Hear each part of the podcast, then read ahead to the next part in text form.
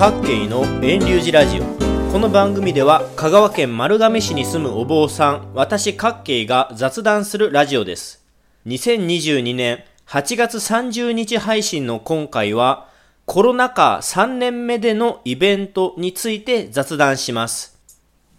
私のいる寺遠隆寺は丸亀市の西の端に位置しています。先日の土曜日8月28日に寺のすぐ北にあるお隣多度津町の南鴨の鴨神社の前を夕方に通りますとどうも人が何人も集まっているように見えたんですね。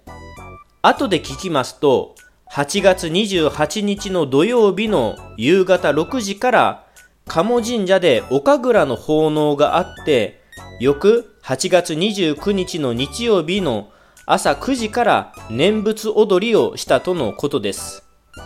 ああ、だから人が集まっていたし、木製の門、鳥居みたいなものが作られていたんだなぁと分かりました。地元の人曰く、多度津町の南鴨の念仏踊りは、昔は毎年のように行われていたそうなんですが、ここ最近は子供が少ないことや水不足に困っていないということで、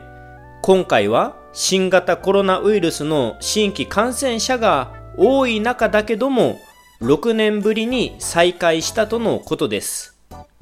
ちなみに、多度津町の念仏踊りは、雨乞い、雨を降らすためのものです。ですので、お話ししてくださった方は、雨が降りますよと笑顔でしたし、実際昔は水不足に悩まされそうな8月の中頃にしていたそうです。多度津町南鴨の念仏踊りのイベントは香川県指定の無形文化財なのですが、人が減ったこと、水不足に困っていないこと、それと新型コロナも相まってしばらく行われなかったのですが、久しぶりにこの前行われました。2022年の今年の夏は新型コロナウイルスが世界中に流行して3年目となります。最初の1年目は未知のウイルスということもあり、全国の新規感染者数が100人程度でも外出制限や時短営業、アルコールの飲み物の提供禁止などなどいろんな制限があったのはまだ記憶に新しいと思います。寺も法要の自粛など人が集まる仏教イベントをやめたりもしました。3年目の今は1年目の時よりも感染者や死亡する人はずっと増えています。ですが、スポーツを見ても、例えば高校野球を見ても観客数の制限はなく3万人以上の人が試合を観戦していました。他のスポーツ、プロスポーツでも観客の人数制限はないですし、テレビで見る限り外国ではマスクなしの観戦が当たり前のように見られます。もうコロナ3年目ともなると最初の頃よりも日々の感染者や死亡者数が多くなっても軽症や無症状の人が多くなっているのもあってか、人が集まるイベントも多く再開されるようになっています。夏にはいろんなお祭りがありましたね。全国的に有名なものでも、京都の祇園祭り、徳島の阿波踊りなどがあり、テレビで見ますと、すごい人で溢れていましたね。コロナ禍の終わり、先行きがまだまだ見通せない中で、これまで長年続けられてきた祭りや行事、郷土芸能の伝統を続けていくには、さすがに3年目の今年こそはやらなくちゃダメだという思いもあったのだと思います。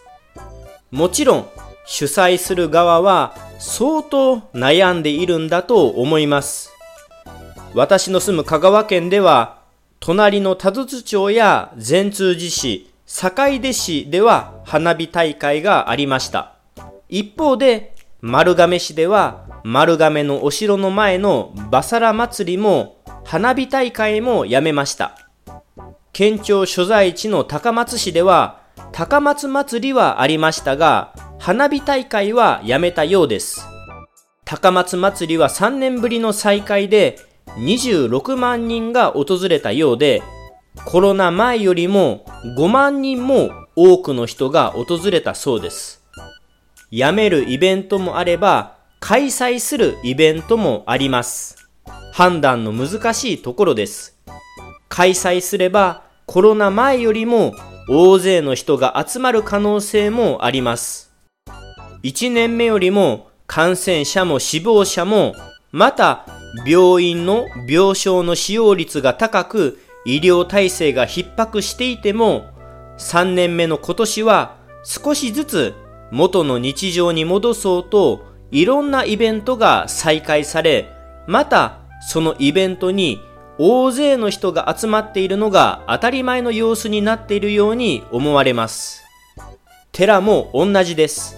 コロナ1年目では法要、イベントを取りやめた寺が半分以上あったでしょうか。ですがコロナ3年目の今年はそんなイベントを取りやめるということはないですし、寺が地域のイベント会場になっていることもあります。また、一般の葬儀や法事でもコロナ1年目だと10人にも満たない少人数でしたが、ここ最近は30人ほどの葬儀もありますし、10人を超える法事もよく見られます。コロナが収束しているわけではありませんが、3年目ともなりますと、一人一人の意識も社会全体の雰囲気もコロナばっかりに構っていられないというのに変化したのかもしれませんね。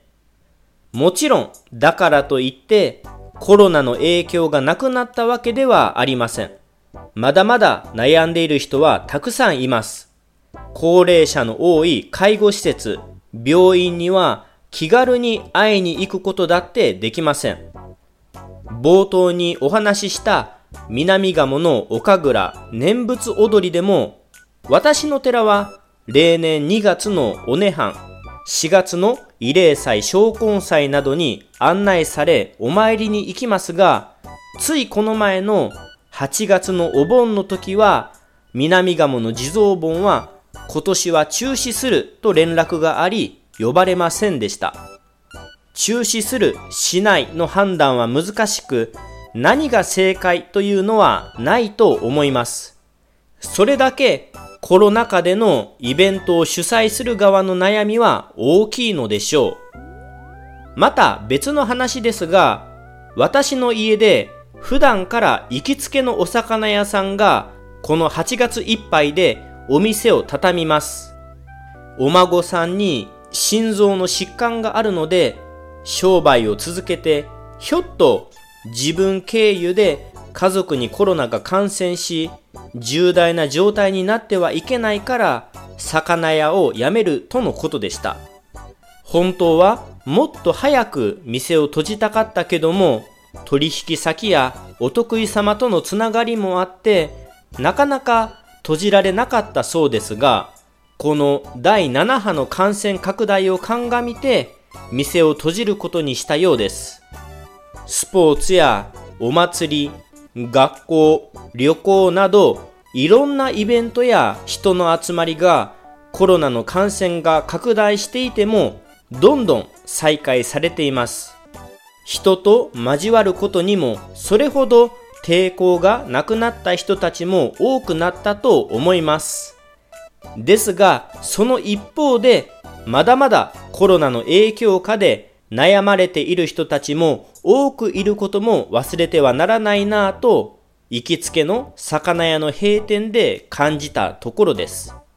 せめてイベントを開催する側、また寺はコロナ禍の中でも人が大勢来てくれたと喜ぶだけでなく、感染対策に気を配りながらコロナで悩んでいる苦しんでいる人たちにも寄り添っていく思いをいたしていく必要があるのだと思います。2022年8月30日の各系のラジオはここで終了します。最後に、私のいる寺、遠隆寺に関する法要イベントについてお知らせします。明日、8月31日は夜7時から灯籠流しの法要。9月9日は午後2時から秋の永代教法要をいたします。また予定ですが、12月12日は法音公法要。12月31日は大晦日の樹夜会をする予定です。感染拡大防止に努めますので、ぜひお参りいただけたらと思います。それと、来年の令和5年の春は、京都にある本山に向けて、御門信徒の皆様と団体参拝旅行を計画しています。来年は浄土真宗の宗祖親鸞上人の誕生850年の節目の年だからです。こちらはまだ先のことですが、社会の状況を見つつ旅行計画を考えていきます。